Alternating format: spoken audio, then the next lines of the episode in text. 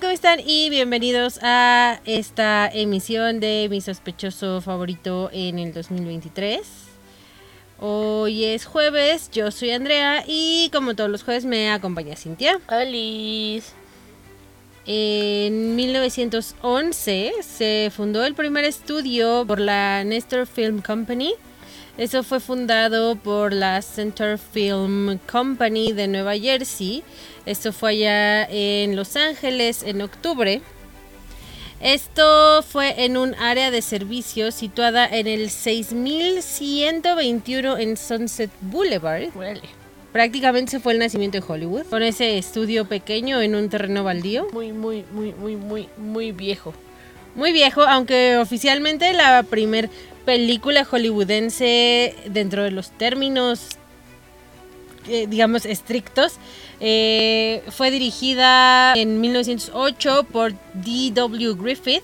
Fue un cortometraje de 17 minutos que se llamaba In Old California y fue filmado para la compañía Biography. Ah, Será como un mini documental. muy mini. Muy mini. Y en la década de los 20, la década siguiente, Hollywood era la quinta industria más grande del país. Para la década de 1930, los estudios de Hollywood pasaron a estar completamente integrados. Y era una integración vertical. La producción, la distribución, la exhibición, todo estaba directamente relacionado con el jefe del estudio. Ah, ¿ok? Esto le permitió a Hollywood producir unas 600 películas por año. ¿cuántas? 600. Un chingo. Hollywood recibió entonces el apodo de Tinseltown, que se, tras- eh, que se traduce como ciudad de oropel. Ok. Y el de la fábrica de sueños por cómo estaban eh, los estudios. A- a- es- asumo que todo el mundo ha visto alguna vez algún estudio de televisión o de cine y pues cómo se ven como, como estas eh, galerones gigantes que realmente pues parece una fábrica. Más que un estudio. Más que un estudio de cine o de televisión, esta cosa como de fábrica, pero al final del día también está toda esta parte de las luces y el brillo de la cinematografía. Por eso se le denominó la fábrica de sueños también. Vaya, vaya. Pero obviamente como todo en esta vida donde hay luz, forzosamente tiene que haber oscuridad. Forzosamente. Y así como hay grandes historias de éxito, fama y fortuna, también las hay como las que contamos en este espacio. Ya sabemos. Lastimosamente. Ya sabemos a dónde vamos. Durante este mes de enero, amigos, les vamos a contar historias de los crímenes que sacudieron a Hollywood y que involucraron a los personajes más grandes y cómo su brillo fue apagado por las atrocidades cometidas. Vamos a comenzar justo en donde se tiene que empezar, en el inicio de todo, Ok. con William Desmond Taylor y nos vamos a ir hasta 1922. Debido a lo sangriento de este caso, se recomienda la discreción del oyente. El siguiente episodio puede contener descripción de violencia y abuso que algunos pueden encontrar ofensivos. Extremen precauciones en los escuchas menores de 12 años.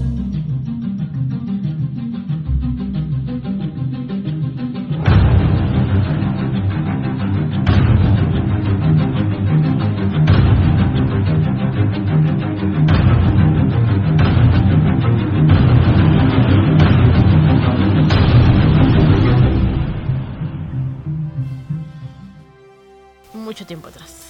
101 años. Mucho tiempo atrás. Ya- sé que no tiene nada que ver, pero estoy traumada ahorita con el ¿Con soundtrack del, del musical de Anastasia. Es lo único que he escuchado en Spotify. Muy cañón.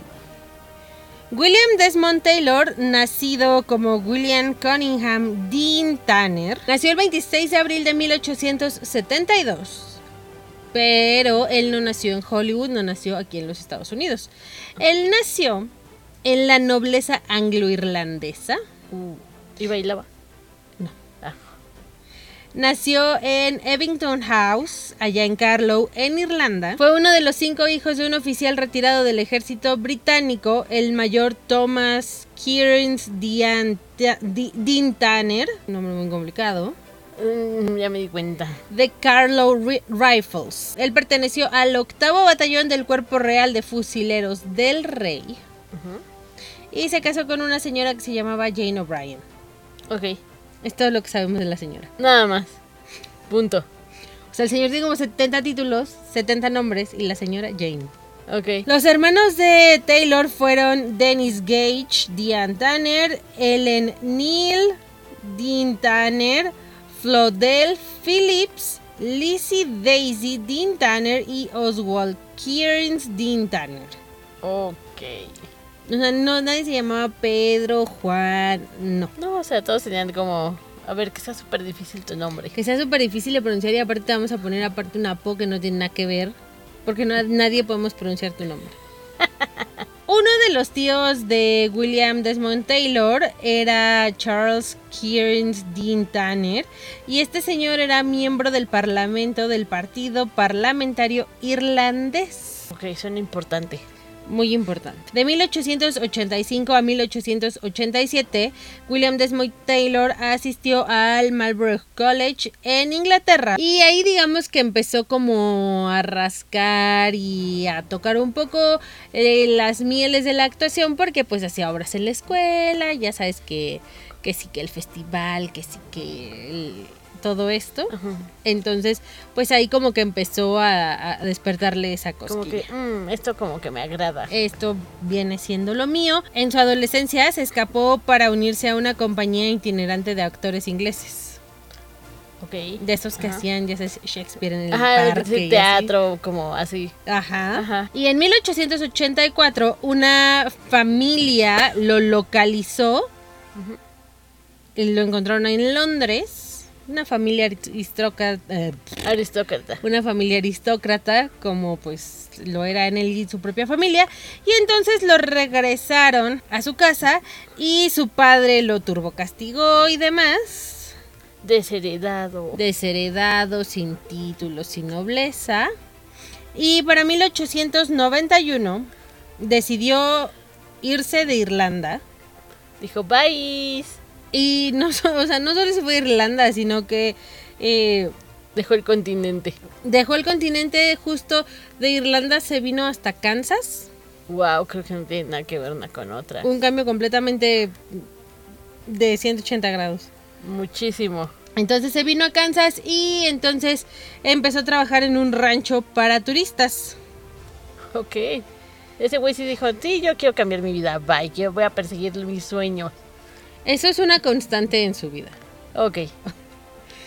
Entonces ahí empezó él a, a unirse a otras compañías de teatro, otras cuestiones más itinerantes, como estos eh, actos de vaudeville que había, estas carpas Ajá, ajá, ajá. donde se presentaban cu- cualquier cantidad de gente que si la que cantaba, que si la que se encueraba, que si el enano, que si... Todos. O sea, no era tal cual un freak show, pero pues, vamos, el vaudeville, que, el- los shows que había en la época y que obviamente eran itinerantes porque iban pa- pasando de, entre, de, pueblo, a- de pueblo a pueblo. En una de estas giras, digamos, le llegó una oportunidad de mudarse a la ciudad de Nueva York y la tomó, lo cual yo no lo culpo. Pues no, así de, tómalo. O sea, si me dicen, ¿estás aquí en Kansas o te quieres ir a Nueva York? Nueva York. Nueva York. Nueva York. Hay poquito más que hacer. Eh, sí, Un poquito. bastante, bastante más. poquito más que hacer que en Kansas y yo nunca me voy a cansar de decirlo amigos, Nueva York es el centro del universo. Esto es como en la época de, de Gilded Age, más o menos. Un Poquito antes. Eh, no, esto es, eh, sí, más como por la época, más o menos. Más o menos. Ajá. Mientras estaba en Nueva York, eh, él cortejó a una señorita llamada Ethel May Hamilton. Ella era una actriz de Broadway que había aparecido en el musical Florodora Ok. bajo el nombre de Ethel May Harrison. Ok. Esta chica era hija de un señor coleccionista de antigüedades que tenía una tienda de antigüedades y eh, en esa época dejaba mucho, ahora también, pero es más complicado encontrar un mercado de tanto nicho. Ajá, ajá. Pero eh, en esa época tampoco había como mucha antigüedad, ¿no? Porque pues, Sí, es lo que te iba a decir, o sea, vendían sus propias cosas. Sí. Porque ellos ya eran antiguos. no había mucha antigüedad, pero, o sea, pues lo que había era muy, muy, muy valioso. Sí, sí, sí.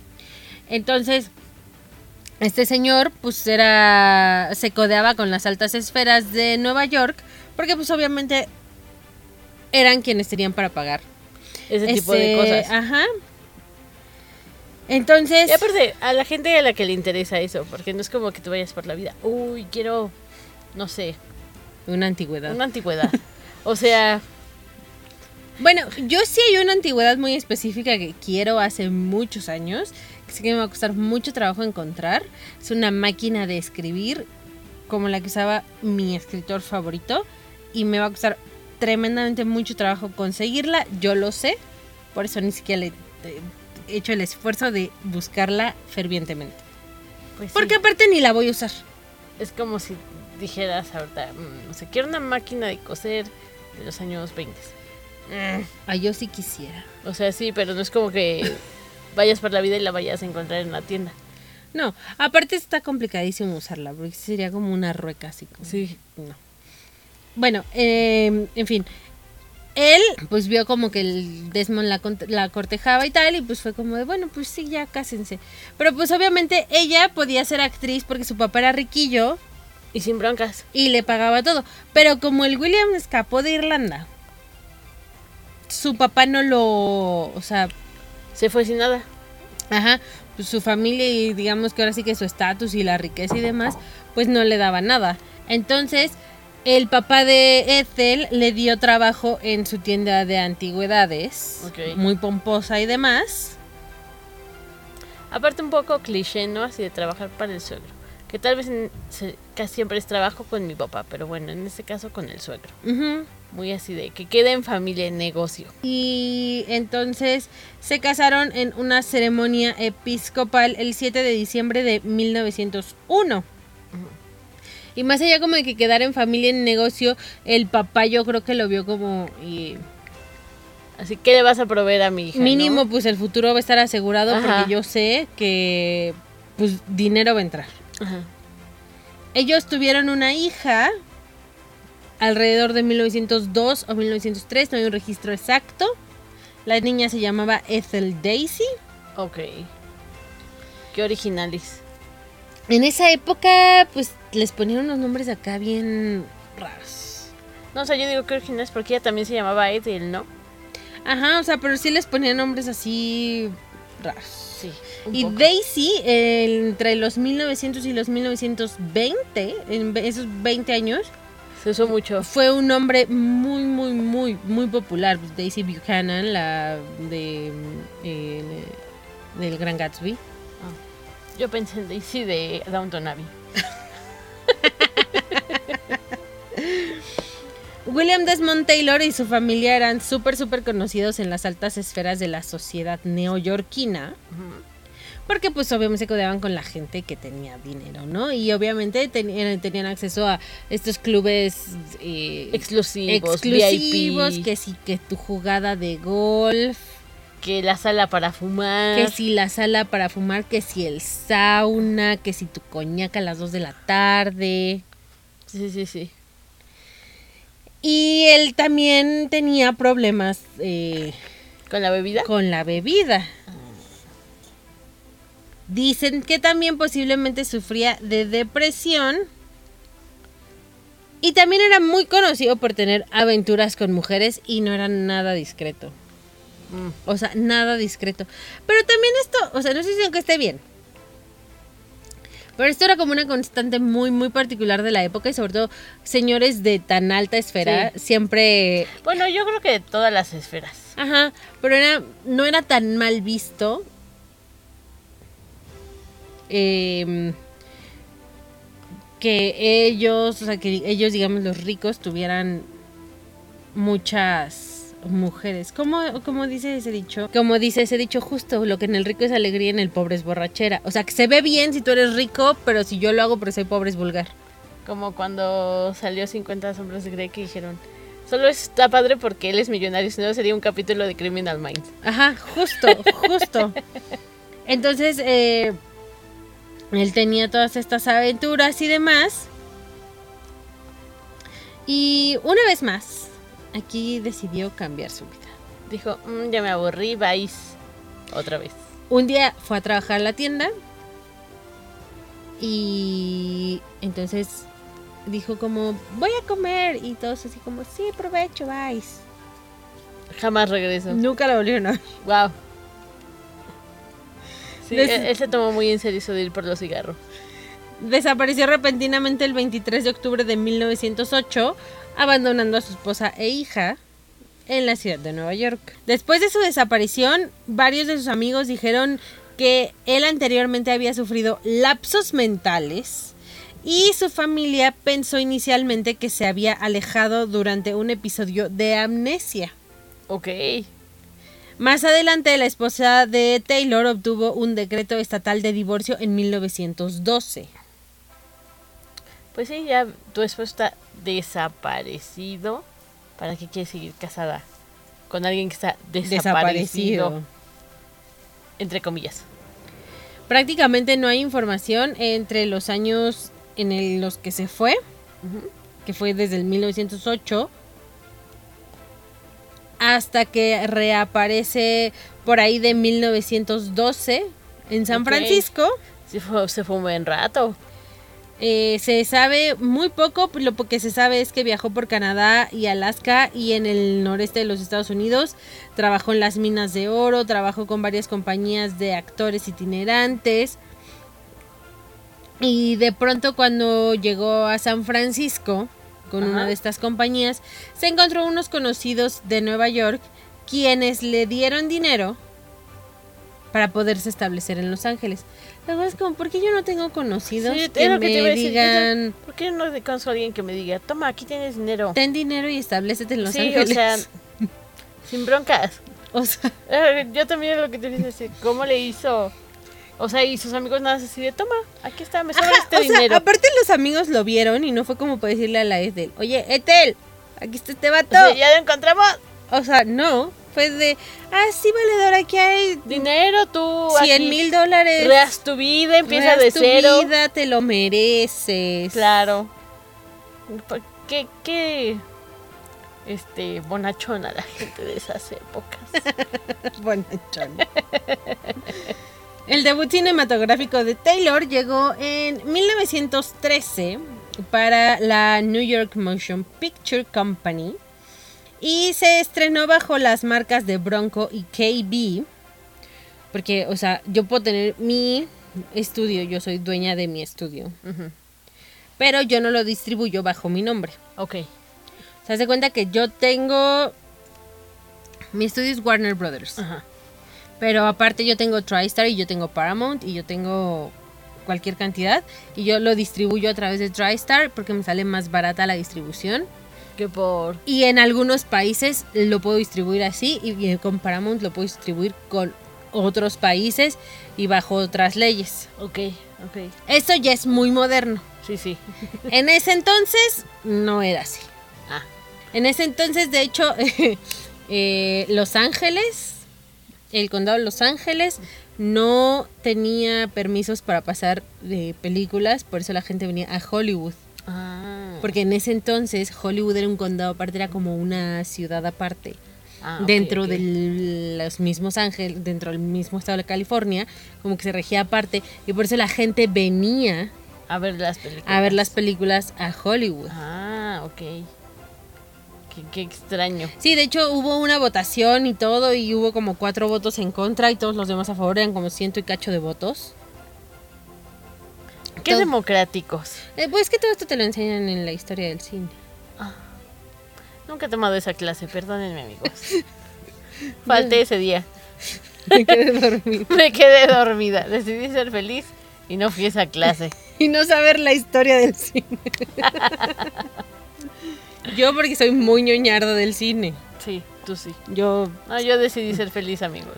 Soy ñoñarda del cine, entonces yo por eso sé todo este tipo de datos completamente inútiles que de verdad a nadie le sirven de nada. Pues No es que no se sirvan de nada, tal vez no podrías decirlo en todas las conversaciones de la vida, pero Yo siempre encuentro una manera de meterlo. como, es como un dato de los Simpson, así. Bueno, entonces él debutó en 1913 con esta película y fue su primera aparición conocida en una película que se llamaba The Counterfighter. Ok. Obviamente todas estas son de cine mudo. Sí, era lo que te iba a decir. Todas estas son de cine mudo porque esto es 1913 y el cine con sonido, el cine eh, sonoro. después. Lo sé, eso sí te lo puedo decir que lo sé porque vi la última película de Downton Abbey donde hacen una película. Y primero empieza siendo muda y termina siendo con sonido. ¿Es en serio? Te creo, te creo. te Vean creo. amigos, está padre. Bueno, la primera película de cine sonoro que se estrenó fue en 1927, 14 años después, pero ya había habido pruebas eh, antes. Pero la primera película oficial fue en 1927. Ok. Todas estas películas son de cine silente. Digo, en ese momento eran lo mejor de la vida porque pues era lo que había. Pero yo ahorita, en tiempos, digamos, modernos, por así decirlo, ay no, no podría ver una. A mí me encanta Ay, verlas. no. Me encanta y me encantan las expresiones y las Por caras eso mismo no podrías como de... y las caras y la estética que manejaban las mujeres en esa época me parece que es la más preciosa de todas. Ah, la estética sí, o sea, y por ejemplo los peinados, el maquillaje, así, órale. Pero las caras, todo era así como de... Me da el cringe. Sí. Así cringe. A mí me no, muy cañón. A mí me encanta el cine silente. Y después ya cuando empezó a hacer el cine sonoro, que yo siempre he querido ser una de esas viudas de Hollywood que bajan corriendo por una escalera gigante. Así, Con una bata de plumas. Que la policía así toca y ay, su marido se murió. Yo no. Y tirarme a llorar en un sillón y quedarme con sus millones. Es mi sueño de la vida. ¿Te puedo conseguir la bata? Mejor el marido con millones que muere. Me serviría Eso un sí poco no más que te- la bata. No creo que te lo pueda conseguir. Luego actuó para, Vi- eh, para Vitagraph Studios y entre ellas tenía eh, en este estudio hizo alrededor de cuatro apariciones junto con una actriz llamada Margaret Gibby Gibson, que es una de las actrices de cine silente más reconocidas. Pues puede que sí, me suena su cara. Todas en esa época teníamos. Sí. Y también con la Balboa Amusement Production Company eh, conoció ahí a la actriz Neva Gerber, con quien se comprometió hasta 1919. Gerber recordó más tarde que Taylor era el alma del honor, era un hombre de la cultura personal, educación y refinamiento. Y también dijo que nunca había conocido a un hombre más fino o mejor. Wow. Para. Ni siquiera se divorció. En la defensa de la Neva diré que ella ni sabía que estaba casada. O sea, sí, puede que no, pero él sí sabía, o sea, ni se divorció. No creo que sea tan honorable. Eso sí, 100%. Así que no, Porque no lo si le hubiera dicho a la Neva, sabes que estoy casada y tengo una bendición y las abandoné en Nueva York y ella aún así dice, vale, a toro chingón. No, Ahí sí ya uno ni qué hacerlo. exacto, pero no, no es honorable. Ni fino, ni esas cosas. Como lo dijo ella. Taylor después comenzó a dirigir películas para 1914, eh, comenzando por The Judge Wife para Balboa, la, co- la compañía de producción, y luego dejó Balboa para dirigir dos películas más en Favorite Players Film Company y luego en American Film Manufacturing Company, donde dirigió la mayor parte de sus películas hasta pues, prácticamente su muerte. Ok. En octubre de 1915 también dirigió un par de películas para Palace Pictures y un año después Palace se convirtió en una subsidiaria de, Fa- de Famous Players y entonces pues como que empezó a trabajar prácticamente solo para ellos. Y también para la Fox en 1917. Órale. O sea, la Fox es viejísima. Sí, muy viejísima. La Fox es muy vieja. Es de, hecho la Fox, luego Metro Golden Mayer y la más joven de las que hay ahorita que son súper grandes es Warner Brothers. Yo siempre pensé que Metro Golden Mayer era el más viejito. No, No sé por qué, me da esa vibra como de muy antiguo. por el león que gruñe. No, por- por- como por alguna razón así como es súper viejo. En 1915, Desmond Taylor se puso en contacto con su cuñada Ada Brennan. Ella era esposa de uno de los hermanos menores de Taylor, un exteniente del ejército británico y gerente de un negocio de eh, antigüedades, también en Nueva York, pero no era el mismo negocio en el que trabajaba Desmond Taylor, como que tuvieron esa vida paralela. Ok. Porque aparte, friki. porque aparte el señor, el hermano, Ajá. también abandonó a la esposa. Ah, ven en familia. Es de familia. Sí. Es de familia. Y entonces Ada y sus dos hijas se mudaron a Monrovia, California, donde Ada pudo ser tratada por tuberculosis, Ok. porque la hermana de Ada estaba casada con un doctor llamado John L. Pomeroy. Ok. Y qué, es qué chistoso, o sea, literal. Él le habló a esta señora que estaba en su familia, pero ella también tenía a alguien en su familia que le podía dar algo que ella necesitaba, o sea, el doctor. Ajá, Qué extraño. Bien raro. Sí. Y entonces eh, todo esto se dio a conocer después de la muerte de Desmond Taylor y la prensa bombardeó Monrovia. O sea, y querían saber todo, que quién era, que por qué había abandonado a la mujer, que Todo. todo. Hacia el final de la Primera Guerra Mundial, en julio de 1918, Taylor ya tenía alrededor de 46 años y se alistó en la Fuerza Expedicionaria Canadiense como soldado raso. Muy grande para... mm, Sí. mm, No, aparte de que no tiene nada que ver una cosa con la otra, o sea, porque en Canadá. To know. Este, este güey sí dijo, no, yo voy a andar en todos lados.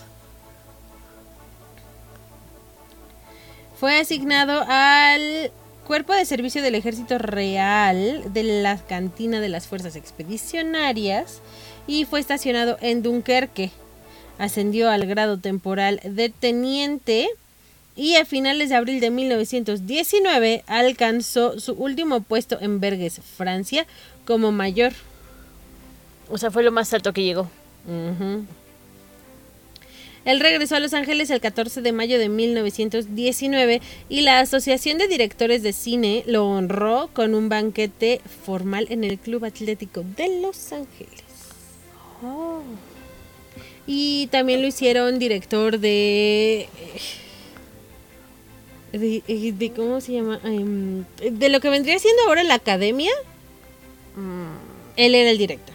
¿Como de los Óscares? No, porque no existen los Oscars. Los Oscars, el primer Oscar salió en 1926. Eh, pues existe la Academia de Artes, que es la que entrega los Oscars. Pero antes de eso había otra que no recuerdo perfectamente el nombre. Y él era, pues, digamos que, como que el director del gremio de directores. Ok, ok, ok. Por ponértelo de alguna manera. Con el director de la ANDA. Ándale, pero de directores. Pero de directores. Después pasó a dirigir a algunas de las estrellas más populares de su época, como Mary Pickford, Wallace Reed, Dustin Farmont y su protegida, Mary Mills Minter. Acuérdate ese nombre. Ok, ok. Ella protagonizó la versión de 1919 que dirigió Taylor de Ana de las Tejas Verdes. Ah. Tengo una amiga que está leyendo esos libros y dice que están bonitos. Son bonitos. Yo no los he leído, pero vi la serie y está bonita. La película, yo he visto esta película en particular. Esta la he visto, porque me chiflan las cosas viejas. No, ¿a ti Esta cómo crees? Nunca me hubiera pensado que a ti te gustaban las cosas tan antiguas. Pero esta sí la he visto. Esta película fue muy bien recibida y entonces William Desmond Taylor promovió, eh, promovió activamente a Minter y según dicen los chismes de la época, ella desarrolló una relación romántica con él. Ah. Pero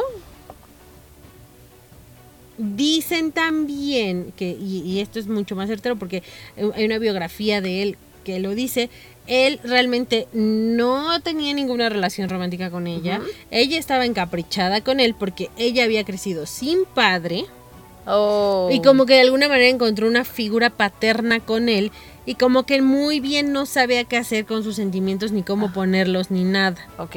Y como que estaba encaprichado con ella, con él. Ah, Vaya, vaya, Ajá. vaya.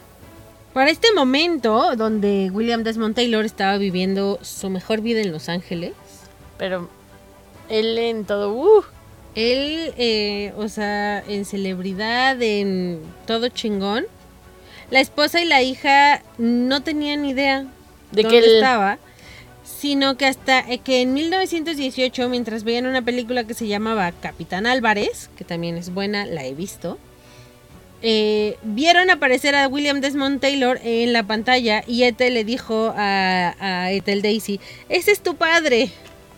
así de, oh, vaya. Yo pensaba que estaba muerto. Sí, justo. Y entonces em, Daisy le escribió a su padre y Desmond Taylor las fue a visitar a Nueva York, limaron asperezas, todo como si nada, tan amigos como siempre. feliz. Él dijo, bueno, pues qué chido que están bien, qué chido que saben que yo estoy bien, yo me regreso a Los Ángeles, ustedes se quedan en Nueva York, Bye. peace out. Y él eh, designó a Daisy como su heredera universal, lo cual me parece bien. Pues sí. Al final del día pues era su hija. Y estuvieron, digamos, en contacto hasta el final de sus días. Ok. Y el final de sus días pues no estaba tan lejano, lastimosamente. Lastimosamente. Para la noche de del 1 de febrero de 1922, una actriz llamada Mabel Normand, con quien supuestamente también tenía un romance, Ah, este con todas. todos. Bueno, no seamos este. Hay que ser incluyentes. O sea, todos. Todos. Estaba visitando a William Desmond Taylor en su bungalow allá en Los Ángeles, en la calle de Alvarado. Él vivía en un lugar, pues lo más exclusivo que, eh, que había en esa época. Era como una villa de varios bungalows, donde vivía él, eh, otro par de actores de la época, un par de productores mm, de no tanto renombre. O sea, pues vivía gente bien, digamos. Ajá, ajá. Gente pudiente. Ok. Entonces ella lo fue a visitar y estaban pues digamos discutiendo en el sentido de que Mabel le dijo que pues quizás William prefería estar con, con Mary y él así como pues no, es que pues, es una niña, no como crees, etcétera, etcétera. También estaba su mayordomo Henry Peavy. Pero después de que llegó Mabel, él se fue. Así como de, eh, bueno, bye. Dicen que Mabel se quedó alrededor de unos 45 minutos. Y William la acompañó hacia su limusina, donde su chofer se la llevó del el bungalow a las 7.45 de la noche. Ella se despidió de él y se fue. Los vecinos de William Desmond Taylor, Douglas y Faith McLean escucharon un disparo justo después de que Mabel se fuera. Faith miró a través de las cortinas de la ventana y vio a un hombre que describió como de aspecto divertido y afeminado parado en la puerta de William.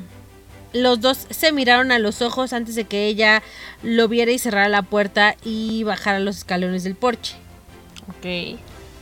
De la casa de William. Ajá. O sea, todo pasó en su casa. En la casa de William Ajá. y Faith lo vio desde su casa. Ok, ok. Eh, llevaba un abrigo oscuro largo y una bufanda alrededor del cuello, junto con una gorra de estas de lana, como de esas de, Peaky- de Peaky Blinders. Ajá. Peaky Blinders. O sea, como que traía ese look. Ok, ok, ya. Como de Killian Murphy. Ajá. Ok. Pero pues em, Faith como vio que se fue sin hacer como tanto alboroto esa persona, dijo, "Ah, pues igual fue como el escape de un carro. Mm, Como que no le tomó No importancia. le tomó tanta importancia. Y se fue a dormir. Dijo, ah, ya. No pasó nada. Pero Henry, el mayordomo. Volvió a trabajar alrededor de las 7 de la mañana. Abrió la puerta y vio a William Desmond Taylor tirado en el suelo. Y entonces Henry gritó mientras está en el departamento y todo el mundo pues empezó a salir. Cuando vio su rostro oficialmente dijo, no, pues está ya, Ya, o sea, ya. Mm, mm, muerto. Y entonces corrió hacia el patio de la villa de los bungalows y eh, el señor McLean y el propietario de los bungalows se apresuraron mientras que una actriz llamada Edna Provience, otra vecina de ellos, llamó al estudio y les dijo que William Desmond Taylor había muerto. Pero nadie había llamado a la policía justo en ese momento. Es lo que te iba a decir. ¿Y la policía? Para cuando le hablaron a la policía, el detective Tom Ziegler llegó a la escena e inicialmente asumió que se trataba de una muerte natural y entonces permitió que todo el mundo entrara a la escena. Pa, la policía haciendo la La policía Bueno, siendo la entiendo por la policía. época. De todas maneras, no es como que podrían haber hecho mucho. Sí, no había como tanto, la verdad. Entonces, me. Entonces la casa estaba limpia y ordenada. El cuerpo de William también estaba limpio y ordenado. O sea, no se veían señales de lucha. No se veía como que una entrada forzada. Y aparte de un pequeño charco de sangre que salía de su boca, realmente pues no se veía más de William Desmond Taylor. Ok. O sea, se veía como. Se veía como ahogado con su sangre. Sí, como quizás si se hubiera ahogado con su vómito. y- Ajá, o se hubiera desangrado por alguna hemorragia interna que no supiera que tenía o algo por el estilo. Ok. Sí, porque dije, ¿cómo? O sea. Llamaron a un médico local para que examinara el cadáver y dijo que William había muerto de una hemorragia abdominal. O sea, solo lo vio y dijo. Ajá. Ah. Bueno. Henry telefoneó al gerente general del estudio y le dijo que William había fallecido. Se apresuraron a llegar a la casa de William Desmond Taylor y él insistió en que la muerte no había sido natural. Entonces ellos llamaron al forense adjunto de Los Ángeles e intentó levantar el cuerpo y descubrieron que la sangre le salía de la espalda. Desabrocharon el chaleco y la camisa de William y se dieron cuenta que tenía un agujero de bala en el lado izquierdo del torso. Le dieron directo al corazón. Dije, sí, dijeron, aquí no te me vas. Aquí te quedas. Para este punto, el detective Ziegler intentó asegurar lo que ahora era ya una escena del crimen súper contaminada Muy contaminada. y pidió refuerzos. ¿Ya para qué? William tenía 78 dólares, alrededor de 1.260 dólares en dinero de hoy, en el bolsillo y un anillo de diamantes de 2 quilates en el dedo. Murió con un relicario de oro con la foto de Mabel Normand en él. Y no faltaba prácticamente nada en la casa. Entonces, solo lo querían matar. el robo no fue un motivo. No, no. Los funcionarios del estudio registraron la casa en un intento de desinfectar la escena del crimen, pero más allá de desinfectar la escena del crimen como para tapar cosas. Sí, sí, sí. Sacaron todo lo controvertido del departamento, incluidas cartas y fotografías. Pero se les olvidó llevarse un camisón y un pañuelo de seda con el monograma MMM. Oh. Vaya, vaya. El forense Frank Nance, que realizó la autopsia, localizó un orificio de bala de 6 pulgadas. eh, un orificio de bala 6 pulgadas y medio debajo de la axila izquierda. La bala atravesó el cuerpo de William y se alojó sobre la clavícula derecha. Seis pulgadas es demasiado. No, o sea, de 6 pulgadas hacia abajo, como Ah. por aquí. Como por aquí. Ok, ok, yo dije. ¿Qué? ¿Qué? ¿Es un hoyísimo qué? Le dispararon con una bazooka. Sí. sí. Como de Acme. El forense también encontró pólvora en la chaqueta de William, que probablemente levantó los brazos cuando le dispararon. El agujero de la bala en el abrigo no se alineaba con el de su espalda y entonces eh, determinaron que la herida de entrada estaba baja, lo que sugería que el tirador era bajo. O sea, como que le dispararon de abajo hacia arriba. Ok, ok, o sea, como que era chaparrillo. Nance pensó que William Desmond Taylor estaba encerrado en un abrazo con el tirador y después de una investigación dictaminaron que la causa de la muerte había sido un homicidio por una herida de bala en el pecho. Mm. No necesitabas ser forense para llegar a esa conclusión. conclusión. El cuerpo se llevó a la funeraria Overholzer y el funeral de William Desmond Taylor se llevó a cabo en, en la capilla de St. Paul. Seis limusinas acompañaron el cortejo y dos camiones llenos de flores fueron entregados a la capilla. Mabel Normand sollozó incontrolablemente durante el servicio. William fue enterrado en el cementerio de Hollywood Forever. Hollywood Forever. Hay varios actores y actrices enterrados ahí. Vaya, vaya.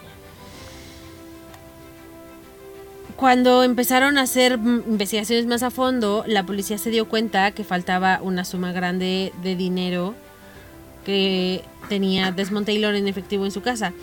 Pero no pudieron determinar si realmente se la llevaron el día del asesinato, se la llevaron antes, ya faltaba desde antes o qué.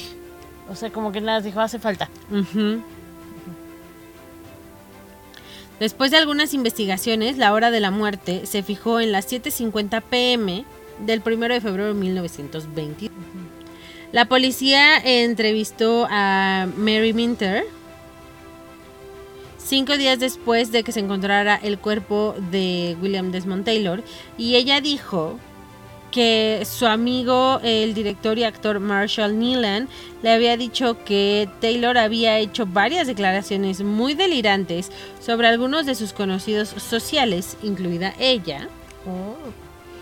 Durante las semanas previas a su muerte, también dijo que pensaba que William Desmond Taylor se había vuelto una loca recientemente.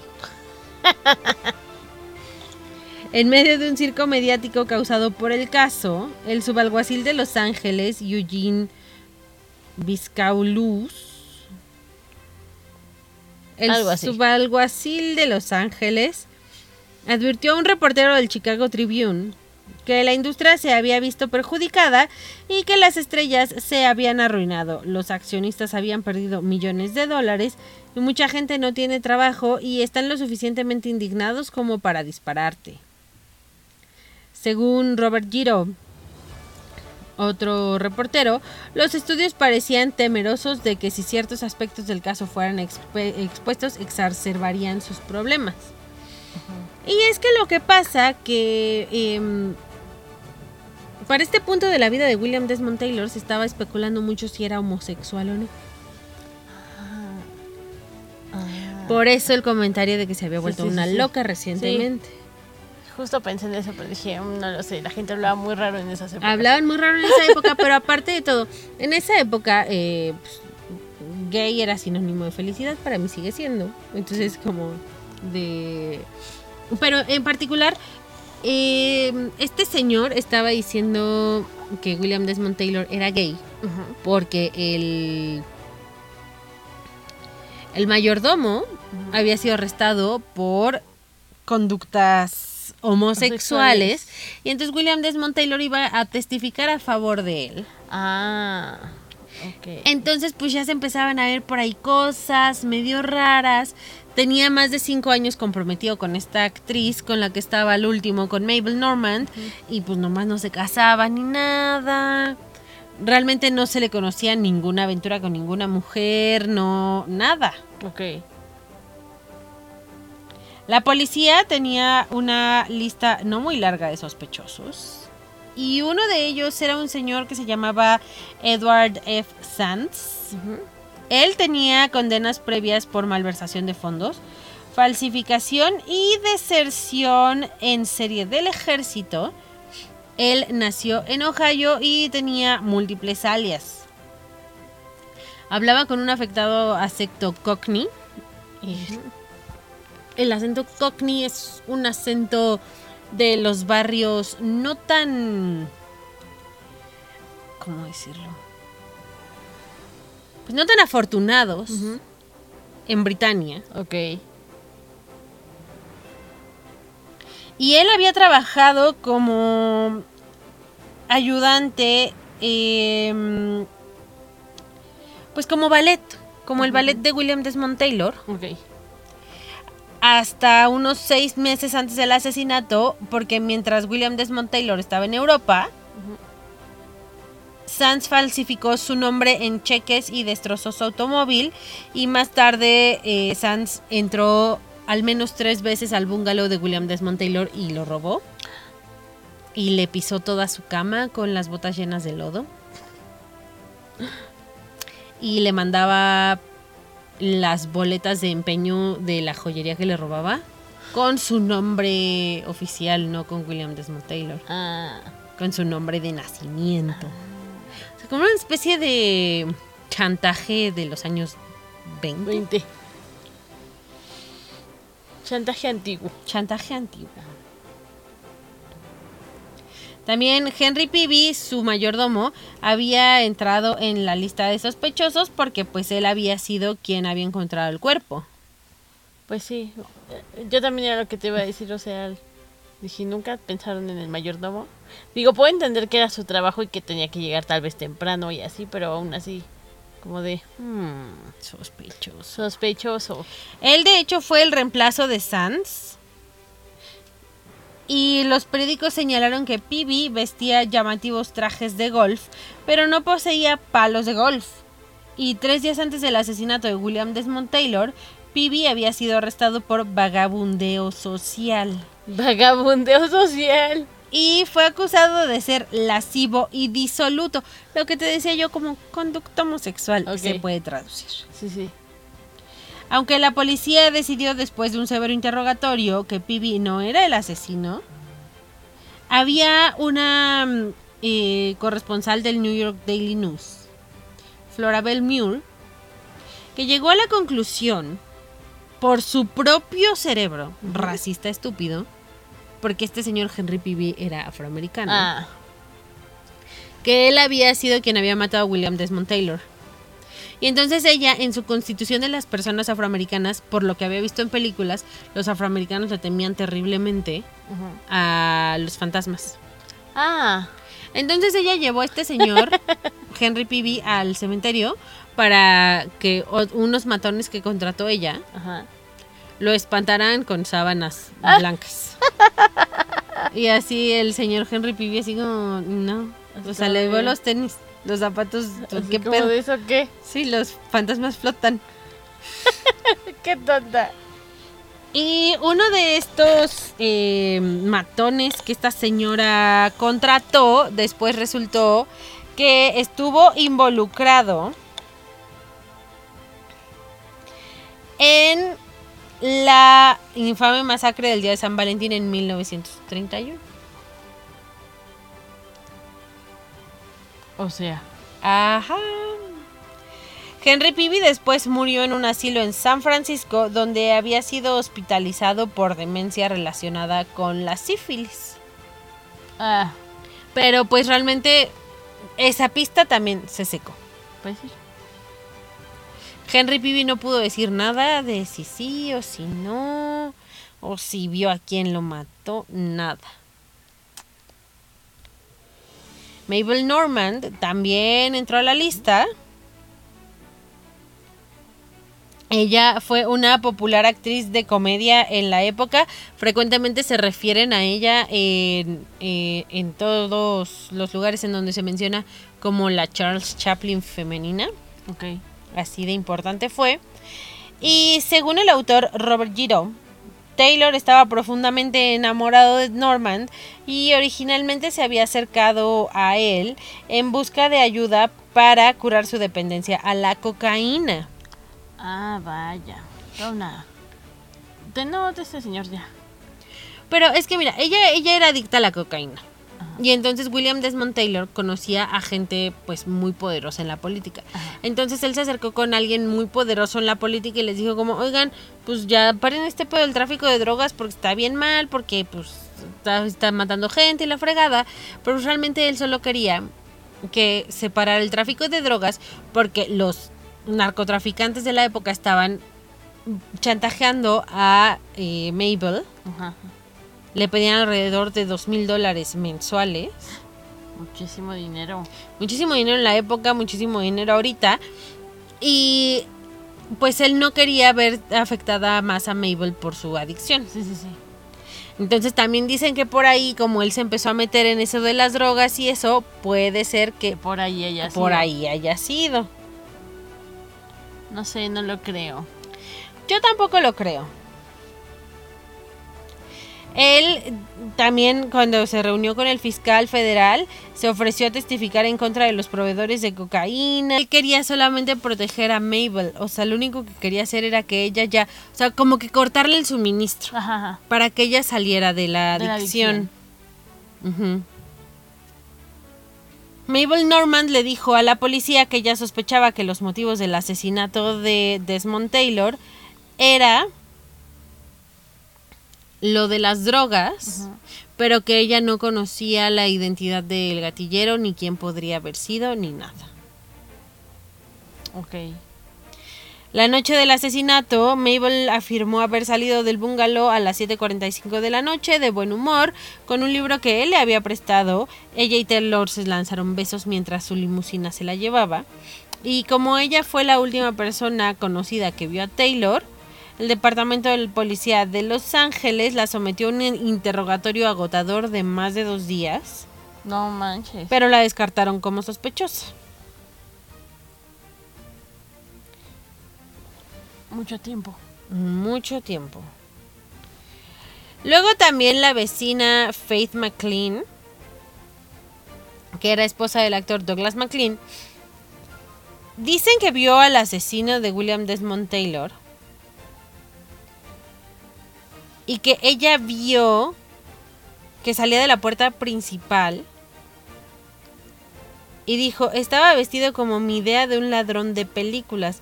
Recordó que esta persona también se detuvo por un momento y regresó a través de la puerta como si hubiera olvidado algo.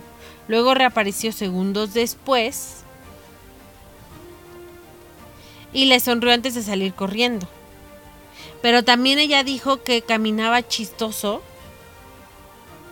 Pero que caminaba no, chis- no chistoso como, como chuequito, así, sino que era una caminata femenina, a pesar de que traía ropa masculina.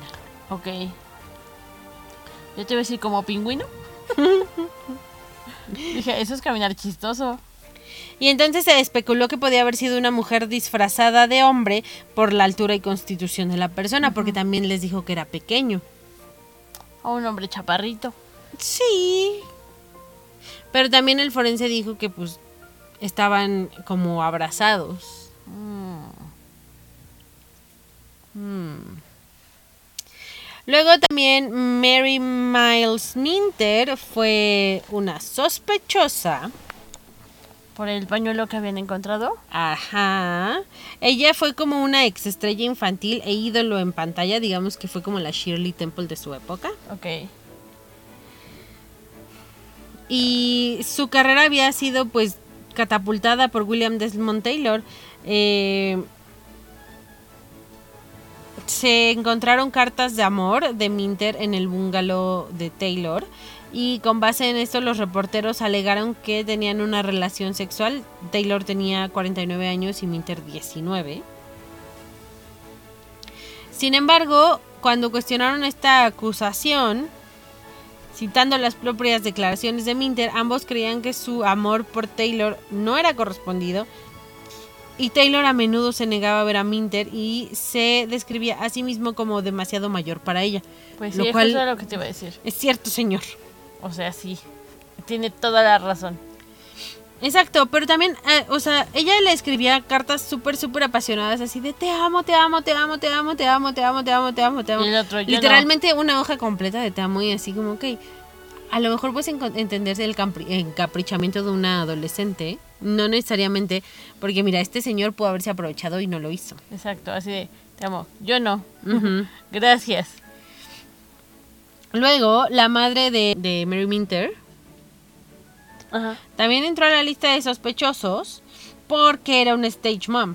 Ah, O sea, ella, digamos, que es, vendría siendo la precursora de Kris Jenner, ok. porque a sus dos hijas las metió con calzador Ah, ese al mundo del espectáculo. Y ella quería tener una relación con William Desmond Taylor, Ah, vaya. pero él la desairó. Ok. Entonces peleaban todo el tiempo en el set, ella le gritaba. Señora, deje ir. Y acepte que no la quiso. Y ya. También la actriz Margaret Gibby Gibson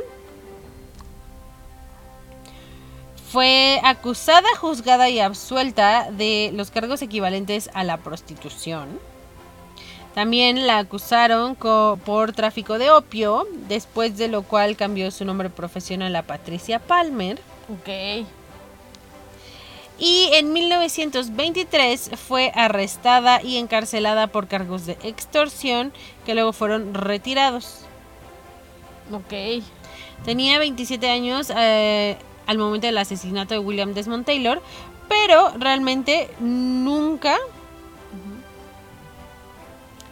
le pudieron probar ni negar nada que tuviera que ver con el asesinato. O sea, otras cosas sí, pero esto no. Ajá, y todo eso se detonó por la investigación de William Desmond Taylor. Y lo que llamaba mucho la atención es que después de todo eso, casualmente después de todo eso, ella empezó a tener un chorronal de trabajo y un chorronal de actuaciones en las películas. Ah. Ok. Sospechoso. Muy sospechoso, pero al final del día, a través de una mala combinación, de una combinación de una mala gestión de la escena del crimen, un chorro de corrupción. Que los estudios querían tapar el sol con un dedo, la inminente homosexualidad de William Desmond Taylor. Si tenía una relación con una niña 30 años menor que él. O sea, todo ya le estaban inventando ahorita. Ya le estaban inventando todo. La fiscalía perdió el interés. Mm. También dicen que los estudios presionaron mucho y gente de muy alto de la policía un día le llamó a los investigadores y les dijeron ya, párenle. Mm.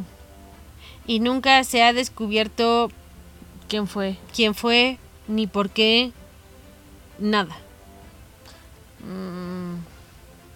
Tal vez un amante que tenía por ahí. De hecho, eh, Mary Miles Minter dicen que ella confesó cuando ya estaba muy vieja. Dijo, yo lo hice. Yo lo maté. Patricia Palmer también.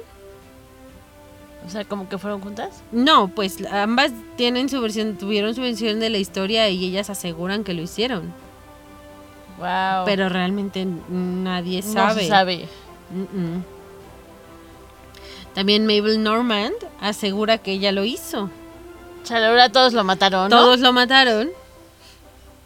Y todas estas eh, acusaciones pues realmente tienen muy poca cabida porque una de ellas eh, fue hecha por ahí de 1999 de alguien que escuchó que alguien dijo, O sea, fue algo que se fue distorsionando. sí, nadie sabe en qué momento empezó el rumor, ni quién lo dijo, ni en dónde lo escucharon. O sea, nada más dijeron, yo escuché.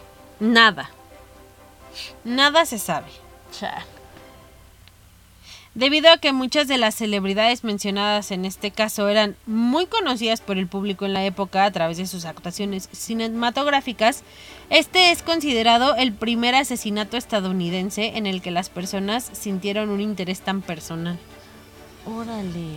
Digamos que este fue vendría siendo considerado como el primer caso mediático Ajá. De crimen real. de crimen real. Tu, turu, tu. El interés del público en el caso hizo que la historia sobre el asesinato de William Desmond Taylor vendiera más periódicos en los Estados Unidos que nunca. Órales. No, a la gente sí le gustan esas cosas. Nunca ha existido un año en el que se hayan vendido más periódicos que en el año en el que murió William Desmond Taylor. Órales. Pero ni todas las ventas de periódicos, ni todos los tabloides Ayudaron para que se- ayudaron para que se resolviera. Ah, Al día de hoy, nadie sabe. 101 años después, nadie sabe qué pasó. Y ni sabrán. Ya ha pasado demasiado tiempo. Yo digo que fue la mamá de la de la Mari porque la rechazó. No sé, es que podría haber sido cualquiera literal. No sé, a ninguno le vi más o menos motivo. Yo creo que el que tenía menos motivo era el el señor este ¿Qué tal y fue su hija? ¿O su ex o su esposa? esposa. Yo no había pensado en esa posibilidad, ¿eh? Porque yo había pensado que había sido el señor este el primer ballet el Sands. Ajá, no, yo hasta sido pensé en su hija y en su y en su ex esposa. Pues su hija sería la única que digamos tendría un motivo real porque tendría toda su fortuna y todo el dinero y todo. Yo no había pensado esa posibilidad. ¿Ves? ¿Ves? ¿Ves? Pero pues es toda la información que tengo para ti hoy. Pues está bien. Aparte ya pasó demasiadísimo tiempo. Vaya, vaya. Qué desafortunado hombre al final. Sí, pero este es el primer caso de todos los casos. Turun, turun, turun, turun. Uh, Deberías de tener una musiquita. Como de los años 20. Para memorarlo. ¿No? Yo digo. Muchas gracias por escuchar esta emisión de Mi Sospechoso Favorito. Recuerden que fotografías se encontrarán en nuestro Facebook y en nuestro Instagram. Síganos, nos encuentran como Mi Sospechoso Favorito. Y también no olviden darle seguir y o suscribir en donde quiera que nos escuchen. No se olviden que tenemos una cita aquí el próximo jueves. Hasta la próxima. Bye.